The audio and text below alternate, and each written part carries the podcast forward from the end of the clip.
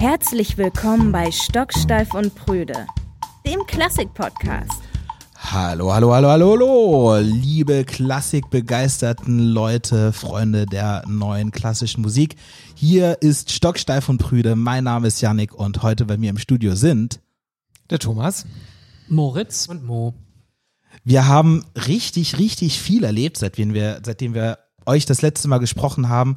Wir waren, wir kommen gerade aus Frankfurt zurück, haben dort ein paar wirklich sehr, sehr beeindruckende, tolle Konzerte in der alten Oper gespielt und wir waren fünf Wochen auf Norderney. Außerdem geht's heute noch um unser Release der Winterreise. Wir haben die Winterreise aufgenommen und wir haben einen Gast. Wir möchten euch im Laufe der nächsten Folgen immer wieder auch ein paar Orchestermitglieder vorstellen. Unser Akkordeonist ist heute zu Gast und hat auch ein bisschen Musik mitgebracht und wir werden ein wenig über eins meiner Lieblingsinstrumente sprechen, nämlich über das Akkordeon. Und das alles erzählt euch ein ziemlich heiserer Yannick.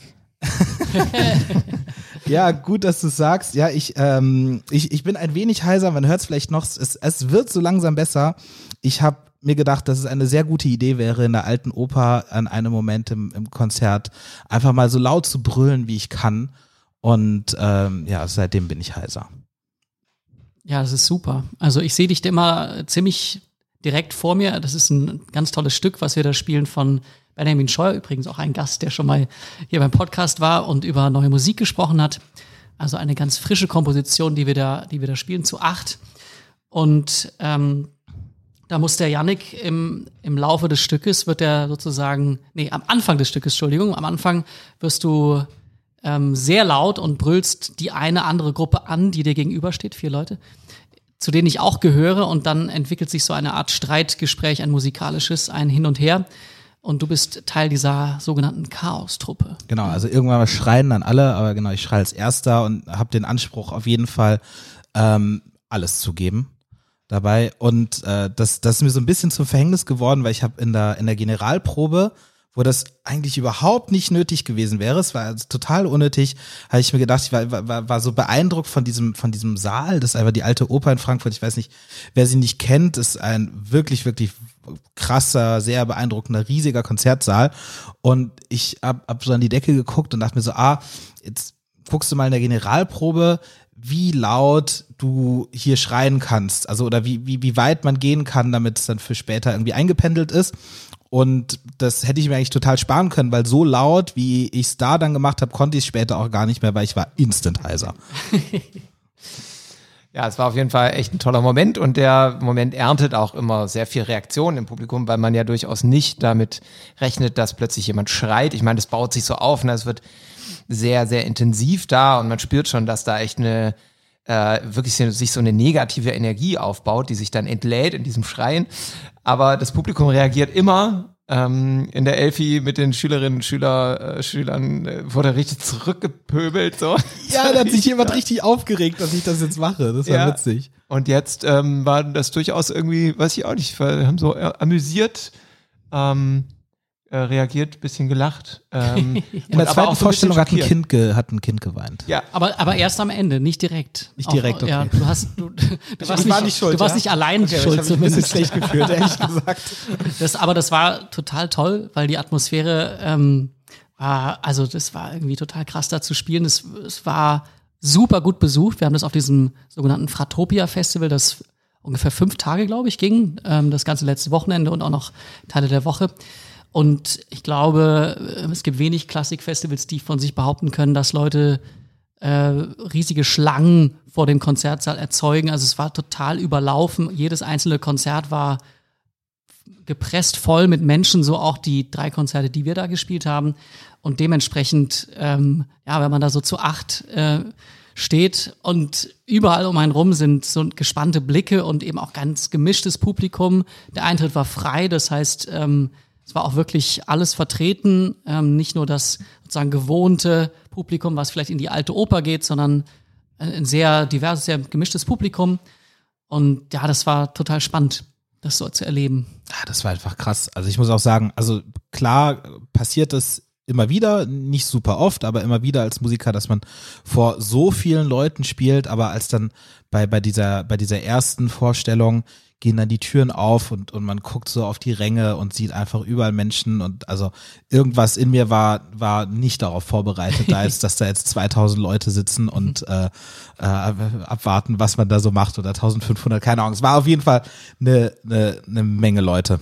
Ich habe mich auch ziemlich geärgert. Das Publikum saß ja so kreisrund um uns rum und normalerweise ist es ja so, wenn man hinter der Pauke sitzt oder an so einer Marimba steht, ist es so Unterkörper eigentlich egal, was man so anhat. Meine Socken waren viel zu kurz. Man konnte von diversen Insta-Videos die ganze Zeit meine nackten Fußknöchel bewundern und äh, ja, nicht so drüber nachgedacht. Äh, Du, die Leute das, waren äh, na sehr nah dran. Ja. Ja.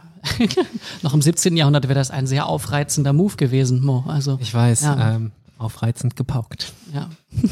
War auf jeden Fall echt eine tolle Aktion, äh, super Festival.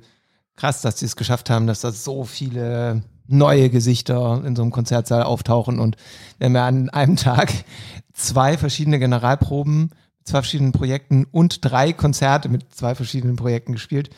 Also Circling Realities und dann ähm, abends um 20 Uhr nochmal die Scheherazade. Ähm, das war schon auch äh, echt super viel, vor allem weil sich die Hälfte des Ensembles ständig Backstage verlaufen hat.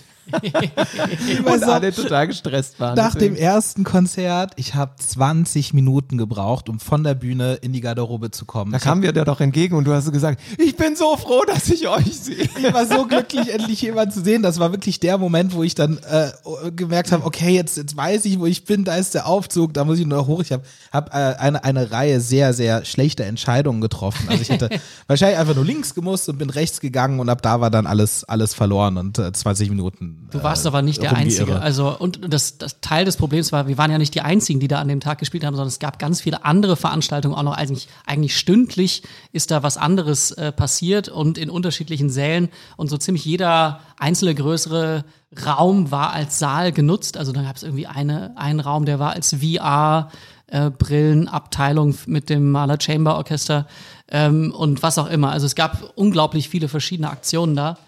Ähm, ja, das war, das war auf jeden Fall total spannend und aber für uns logistisch extrem herausfordernd, vor allem wenn man so ein bisschen desorientiert ist wie wir beide. Ja. Ja, das wirklich nicht meine Stärke. Ich glaube, ganz viele Leute wissen gar nicht, wie so ein, also so ein Opernhaus oder Konzertsäle sind nicht ganz so unübersichtlich, aber es ist ja auch ein altes Opernhaus, wie unübersichtlich so ein Opernhaus ist. Das ist ja einfach so ein riesiges Gebäude mit tausend Gängen und äh, so, also auf Publikumsseite gibt's da so Schilder, wo die einem sagen, da ist das Klo, da ist, äh, da ist der große Saal, da ist der kleine Saal, aber Backstage gibt's das alles gar nicht. Und dann sieben Stockwerke, Keller und dann sind auch noch überall Säle gesperrt, weil da was stattfindet. Das heißt, du kannst noch nicht mal alle Wege gehen. Also ich war vollkommen überfordert. Also es war toll. Ja, es war toll. Nein, Alte Oper auch ein, ein wirklich, wirklich toller Ort und äh, Wahnsinns, Wahnsinnskonzerte. Ja, und wir waren äh, fünf Wochen auf Norderney.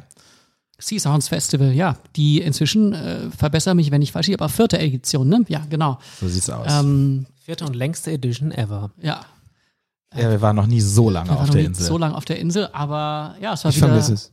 Hm? Ich vermisse es jetzt schon. Ja, also das ist, das ist so toll. Ich, ähm, man, man groovt sich da ziemlich schnell ein in so einen, so einen Tagesablauf, der daraus besteht, zu proben und dann, ja, also entweder danach oder davor ins Meer zu springen. Fischbrötchen davor noch. Ja, genau, also das, das gehört irgendwie auch dazu, aber also vor allem so diese, diese Abwechslung zwischen ähm, Musik machen, Proben und mehr, also und das irgendwie die ganze Zeit im Wechsel und dann abends noch irgendwie am Strand vielleicht ein Bierchen oder irgendwie zusammen.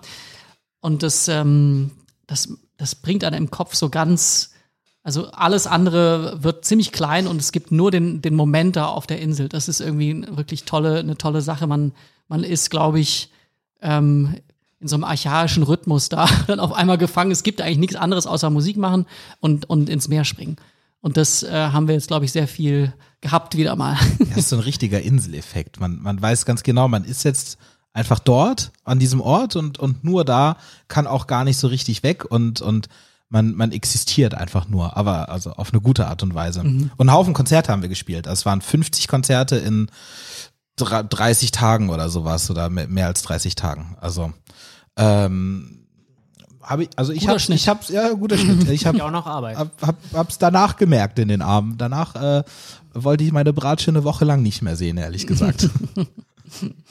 Und es gibt schon auch ja irgendwie dann doch im Laufe dieser Zeit viele Highlights, ähm, die wirklich besonders sind für alle, die da mit dabei sind.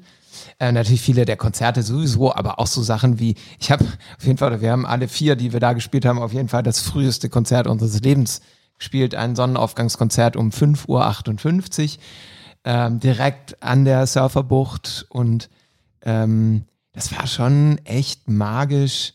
Ähm, da so zu spielen und immer wieder zu gucken, ob die Sonne denn jetzt irgendwie schon über den Horizont geguckt hat und dann irgendwie doch noch nicht. Oh, Mist, irgendwie haben wir uns um zwei Minuten verrechnet und so. Und dann spielt man halt noch mal ein Stück und so. Aber man weiß auch, dass da, da waren ja erstaunlich viele Menschen dann, die da um, weiß ich nicht, um Viertel vor fünf aufgestanden sind, um da dann rechtzeitig zu sein.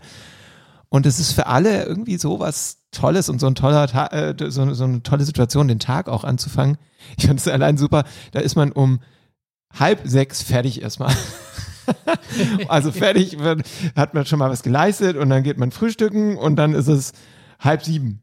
Und dann ist der ganze Tag, also ich fand es irgendwie auch toll, mal so früh aufzustehen. Am schönsten fand ich ähm, Sems äh, Sonnenaufgangskonzert, äh, weil, weil er hat sich, der hat sich auch total verschätzt, hat sein Stück gespielt und hatte so eine definierte Länge, keine Ahnung, wie lang es war. Und dann war es eigentlich fertig. Aber es war so, man hat so gemerkt, im Publikum, es hat keiner applaudiert, weil es war so eine unbefriedigende Situation, weil was er nicht gesehen hat, weil er stand im Rücken zur Sonne, die Sonne war noch nicht oben, äh, hat er sich dann irgendwann umgedreht und, und dann gemerkt so, oh, ähm, ist, ist noch gar nicht so weit. Und man, man hätte wirklich nicht befriedigt nach Hause gehen können als Publikum, dass, wenn man die Sonne dann noch nicht gesehen hätte. Und dann hat er einfach seine, sein Basssaxophon genommen und hat nochmal zehn Minuten lang improvisiert und das war total magisch. Es gibt diesen, diesen Farinelli-Film, glaube ich, so einen, einen äh, Kastraten-Sänger äh, zur Händelzeit. Und da gibt es eine Szene, wo, wo irgendein Fürst oder König ihn dazu bestellt, da gibt es eine Sonnenfinsternis und dann muss er singen und sein Singen sozusagen bewegt die Sonne dann dazu wieder aus dem Schatten des Mondes hervorzutreten. Und so ein bisschen habt ihr das sicherlich dann auch gemacht. Ungefähr so. Ja. Also als Musiker fühlt man sich dann schon so ein bisschen verantwortlich dafür. Ja, genau, die also die, die Sonne steht nur dann, kommt nur dann aus dem Meer hervor, wenn ihr da auch gespielt habt. Und danach haben wir dann erstmal alle unser Griffbrett abge abgeputzt. es war natürlich so eine unfassbare Luftfeuchtigkeit da gab.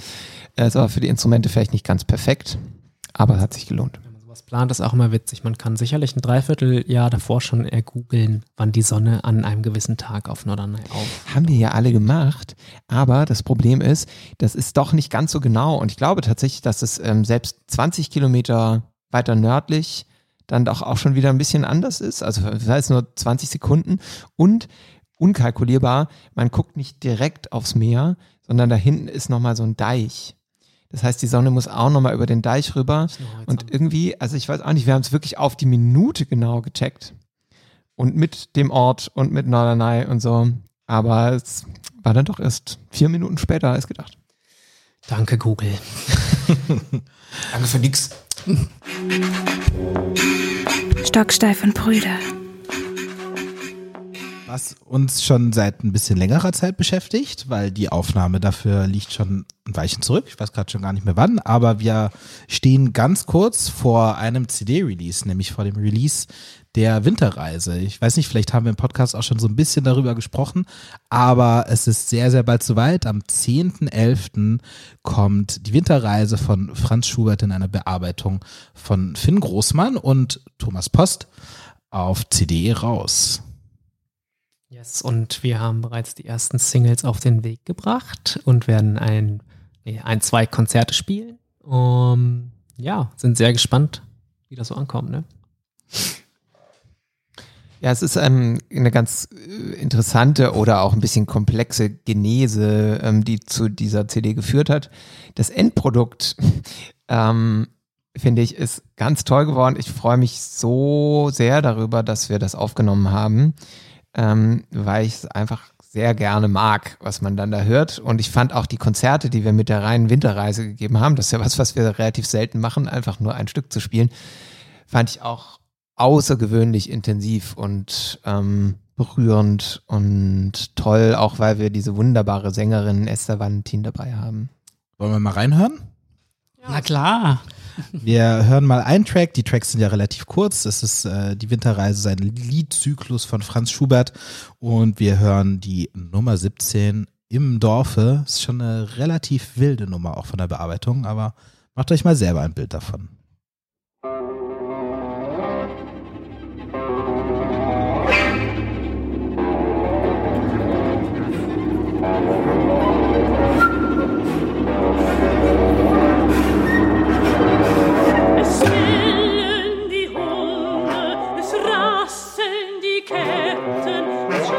Schlafen die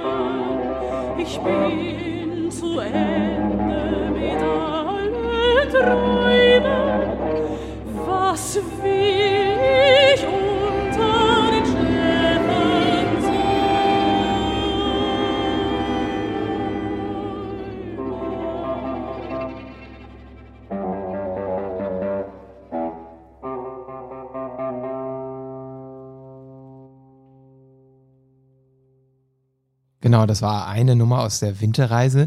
Und wir haben die Winterreise vor zwei Jahren, also 2021, im Programm gehabt. Und zwar ungefähr die Hälfte der Nummern. Bei unserem Darkroom eine Spurensuche im Dunkeln. Das ist ein ähm, Konzert, das wir jetzt auch im November nochmal zweimal spielen werden, so um diesen Release zu feiern, unter anderem in der Elbphilharmonie in Hamburg am 14. November. Und ähm, dafür ist, wie gesagt, diese eine Hälfte der Winterreise entstanden, weil das im Rahmen dieses Darkrooms ähm, einen ganz, ganz starken Sog und inhaltlichen Zusammenhang ähm, zu der Geschichte von Takako Konishi ähm, schafft, ähm, deren Geschichte da erzählt wird. Und das war irgendwie schon irgendwie so schön und so toll und berührend, ähm, diese Bearbeitung, diese Musik, dass wir dann beschlossen haben, auch den zweiten Teil der Winterreise noch zu bearbeiten. Und das dann quasi so im letzten Jahr passiert und daraus entstand dann am Ende eine ganz eigene Bearbeitung äh, der kompletten Winterreise für eine sehr ungewöhnliche Besetzung, nämlich für Streichquintett und Percussion und E-Gitarre. E-Gitarre und Akkordeon und Bassklarinette und Flöte und sogar auch für singende Säge ein bisschen. Ähm, ja, und ähm, jetzt kommt sie bald raus. Ich finde, bei der Nummer, die wir gerade gehört haben, ist wirklich, werden all diese also ungewöhnlichen Instrumente richtig gut gefeatured, finde ich so. Das- Total. Dieses Bellen von, von Sam in seine Bassklarinette hinein, das ist so eine meiner Lieblingsstellen. Oder auch natürlich die E-Gitarre ist Ja. äh, sehr präsent und ich finde, also vielleicht passt sie da so gut wie bei keinem anderen Track, weil das so, ja, das so, so gut verkörpert. Das ist so eben. dreckig. Ja, mhm, genau. Es gibt ja schon andere Bearbeitungen der Winterreise, nur um das einmal vielleicht auch kurz einzuordnen. Es gibt vor allem eine Winterreisenbearbeitung von Hans Zender, die ist schon, weiß ich nicht, 30 Jahre alt oder sowas, für ein relativ großes Orchester, die sehr stark eingreift in den Text, ähm, in den Notentext, sehr stark das auch verfremdet. Und mir hat es immer nicht so gut gefallen, weil ich das Gefühl hatte, das ist so jetzt die Interpretation von Hans Zender, das ist das, was er da drin sehen will, aber das ist nicht das, was ich da drin sehe. Deswegen hatte ich total Lust, was Eigenes zu machen. Ähm, und es gibt natürlich mittlerweile auch ganz viele andere ähm, ähm, Varianten, so, ich glaube, wer, wer hat das gemacht? Ähm, Gisbert zu Kniphausen hat, glaube ich, eine Bearbeitung gemacht mit einem Pianisten zusammen und so weiter. Aber das ist alles dann natürlich eher so für Klavier und Elektronik und Stimme oder so. Ähm, auf jeden Fall ist das jetzt ähm, vielleicht so die zweite Orchesterbearbeitung von der Winterreise. Wow. Wir zeigen euch noch einen letzten Track, nämlich äh, spielen wir für euch jetzt die das Wirtshaus. Und da ist ein Instrument, worüber wir jetzt gleich ein bisschen mehr sprechen werden, ähm, auch relativ präsent. Viel Vergnügen bei das Wirtshaus.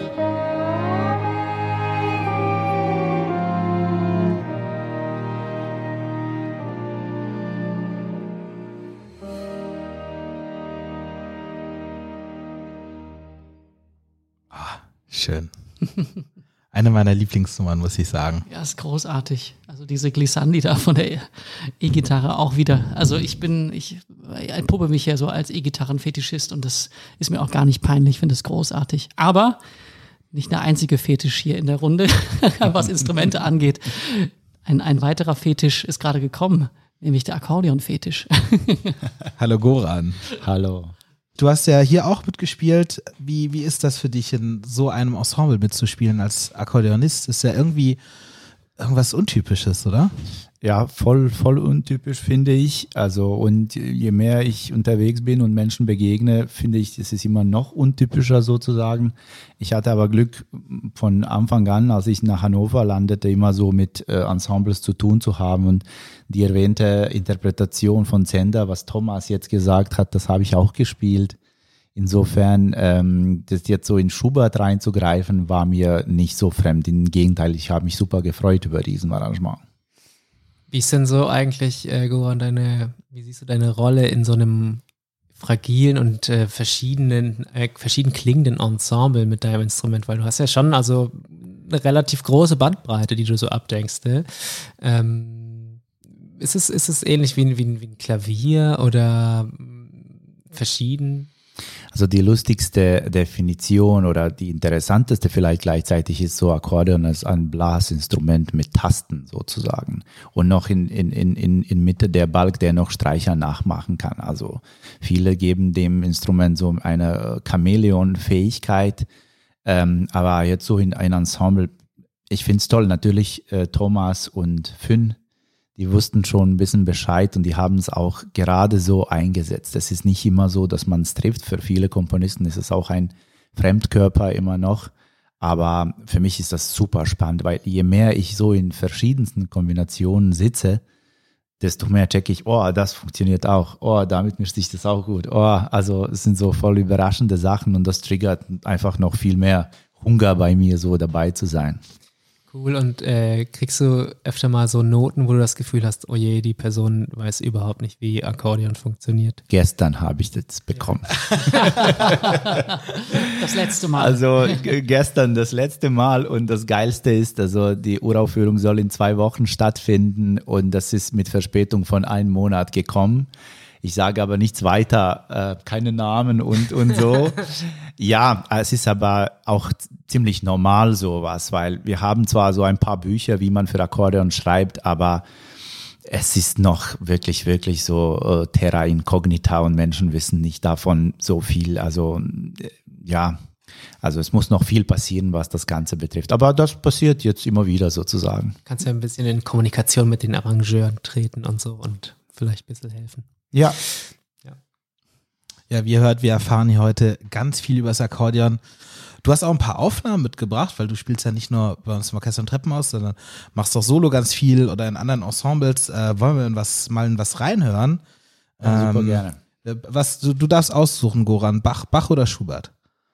Ja, weil wir gerade von Schubert sprachen, vielleicht Schubert. Alles klar, wir hören ähm, den Erlkönig von Schubert in einer Bearbeitung von dir Von- selber, richtig? Von mir, genau. Geht ganz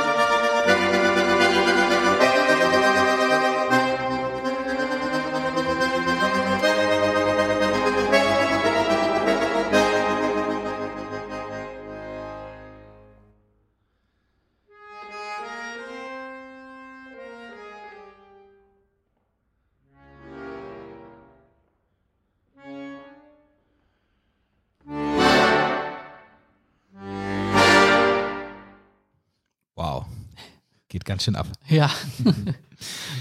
es gibt diese, diese Bearbeitung von, von Ernst für Solo-Violine, die irgendwie alle, alle Geiger haben so ein bisschen Angst davor. Charlotte, auch ein, ein äh, wunderbares Mitglied in unserem Orchester, die hat mir erzählt, dass sie mit einem Kollegen, einem anderen Geiger, einen Deal hat, dass wenn sie irgendwie je, jeweils einer von, von ihnen ähm, ein, wenn sie einen früher, zufällig ein früher Tod ereilt, dass dann die andere Person ungeübt diesen Erlkönig von Ernst am Grab spielen soll, damit es nicht so, damit es nicht so traurig wird, sondern dass alle was zu lachen haben. Das fand ich eine der schönsten Verwendungen von diesem, von diesem Stück, weil wie gesagt, die Geiger haben alle Angst vor diesem Werk und äh, ja, es ist halt so für ultra virtuos und natürlich eigentlich für Klavier. Und aber äh, sozusagen bei Akkordeon fühlt es sich deutlich natürlicher an als jetzt für so eine einzelne Geige.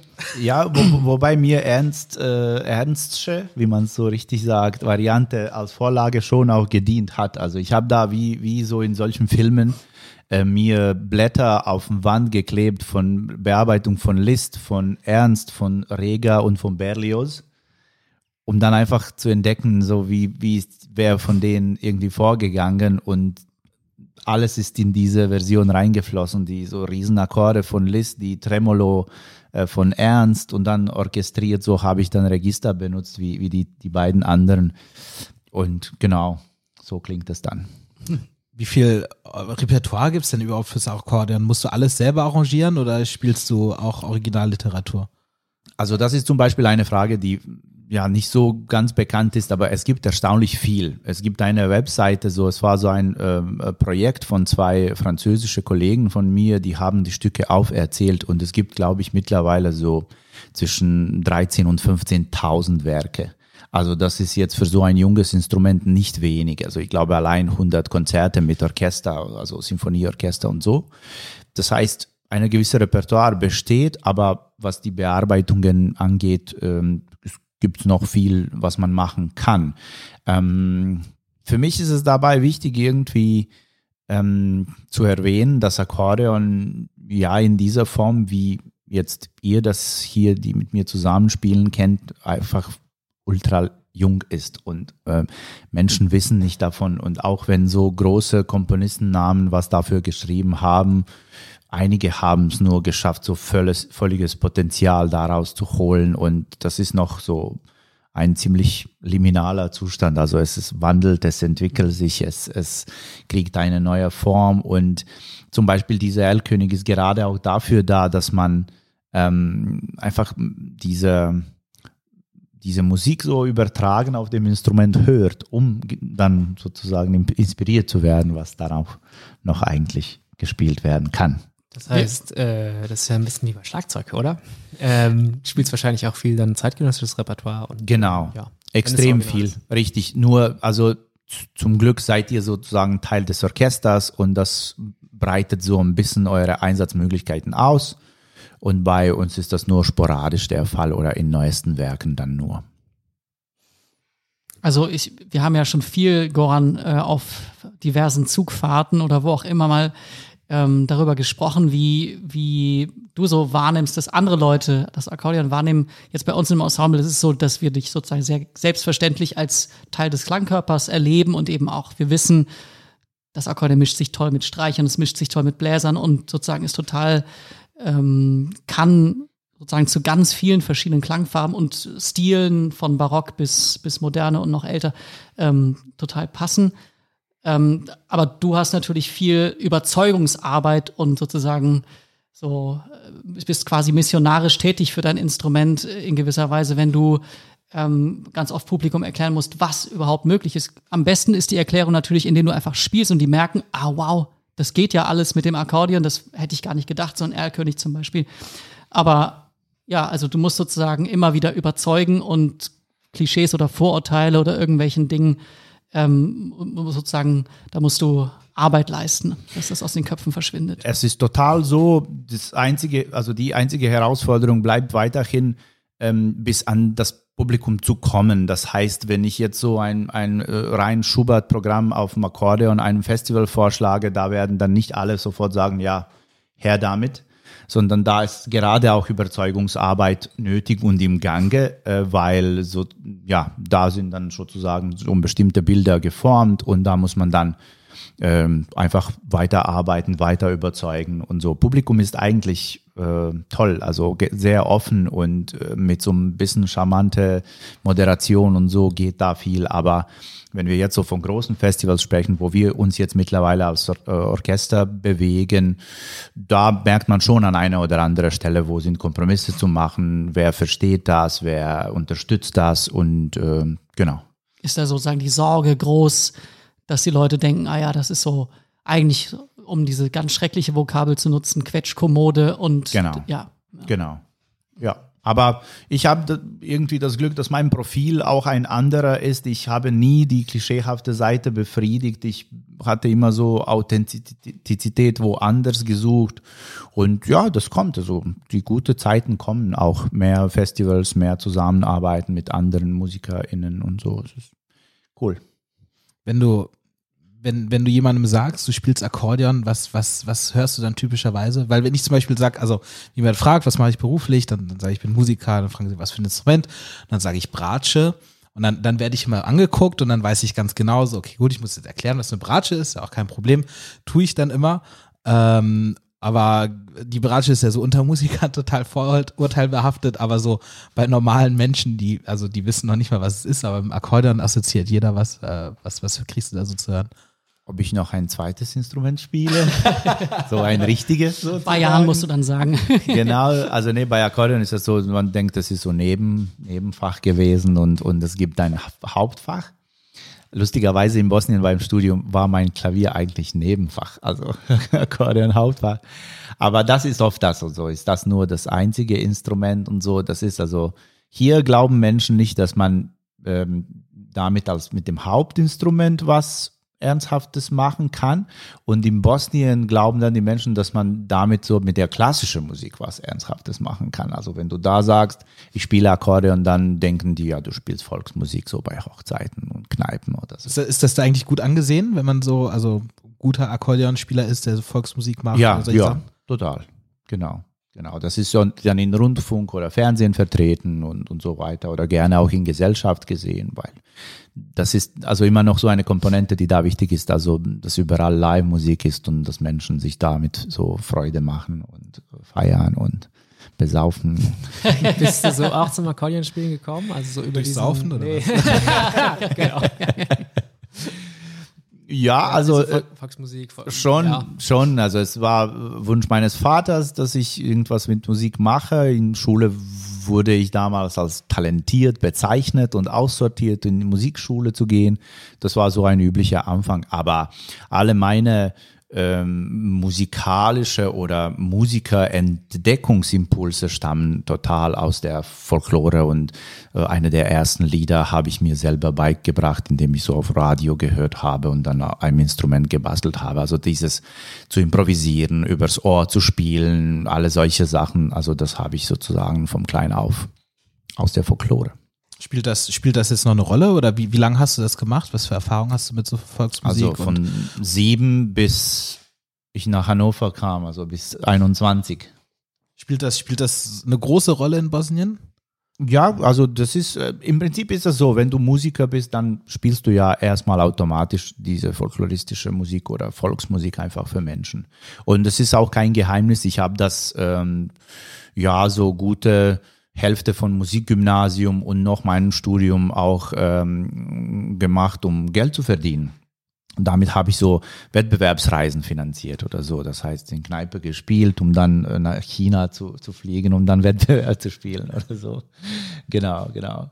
Also, also durch die, durch die, die ganze Nacht durchgespielt und, Ja, die, genau. die guten und schlechten Seiten der, der, Total. der Nacht, äh, des Nachtlebens Also- des Bosniens mitbekommen. Ja, das ist eine der äh, geilsten Lebensschulen. Also du bist ja sozusagen zwischen 18 und 20 und spielst zwischen 21 Uhr und 5 Uhr morgens und erlebst alles, was dann so eine Kneipe mit sich bringt. Also ähm, ja, wirklich die ganze Bandbreite.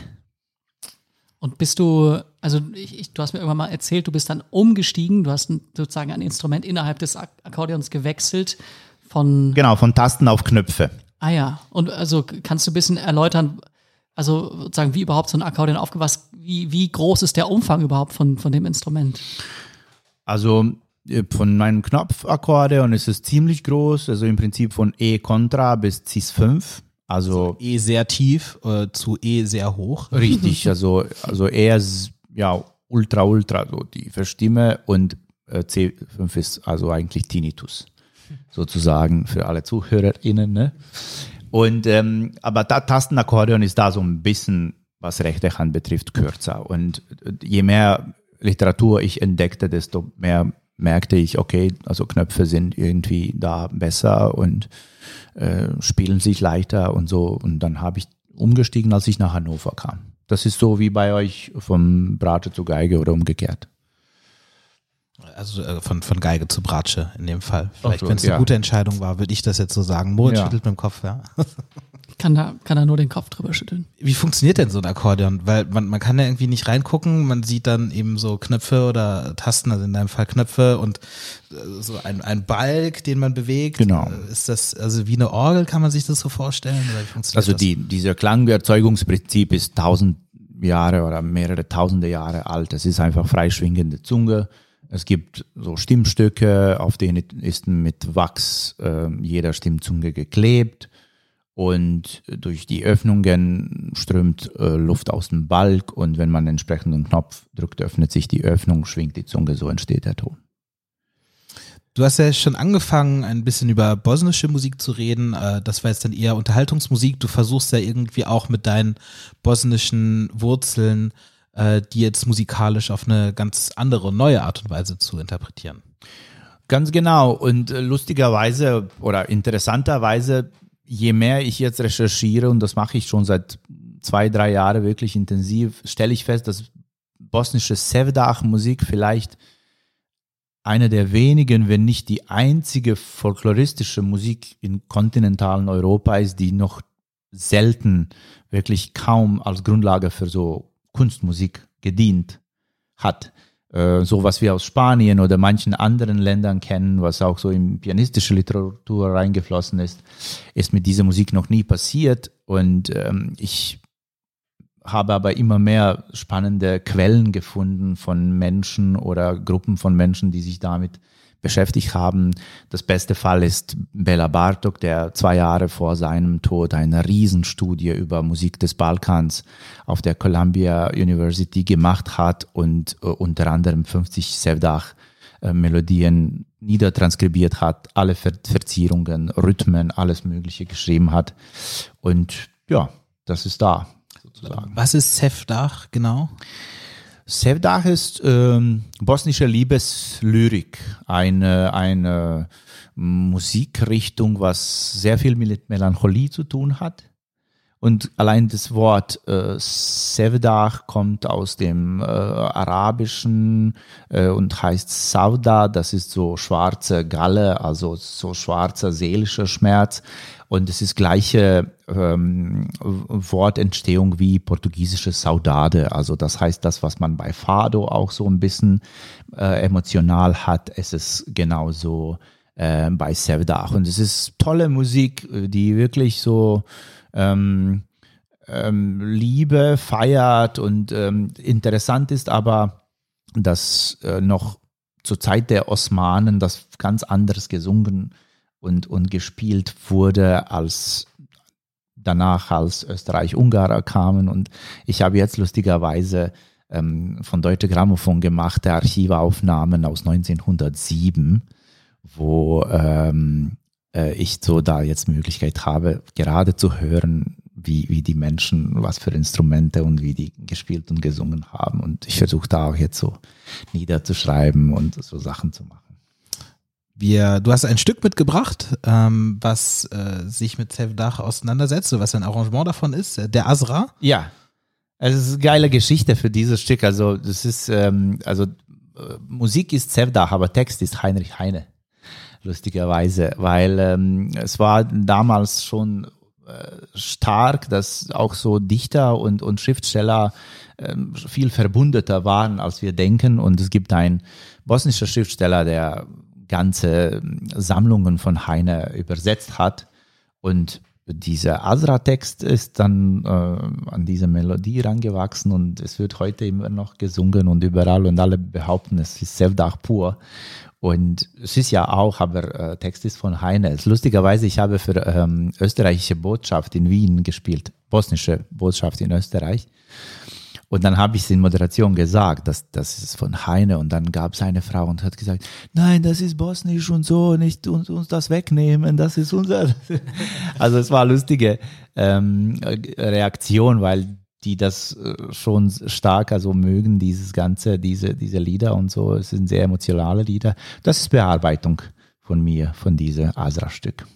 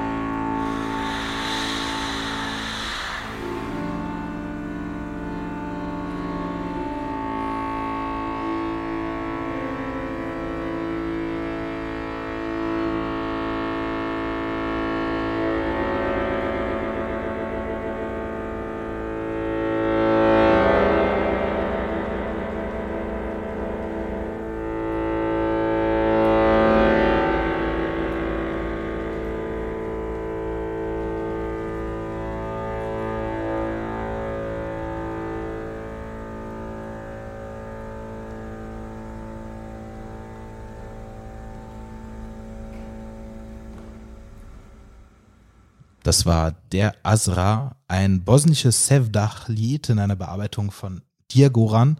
Sag mal, da, da war jetzt aber nicht nur Akkordeon zu hören, oder?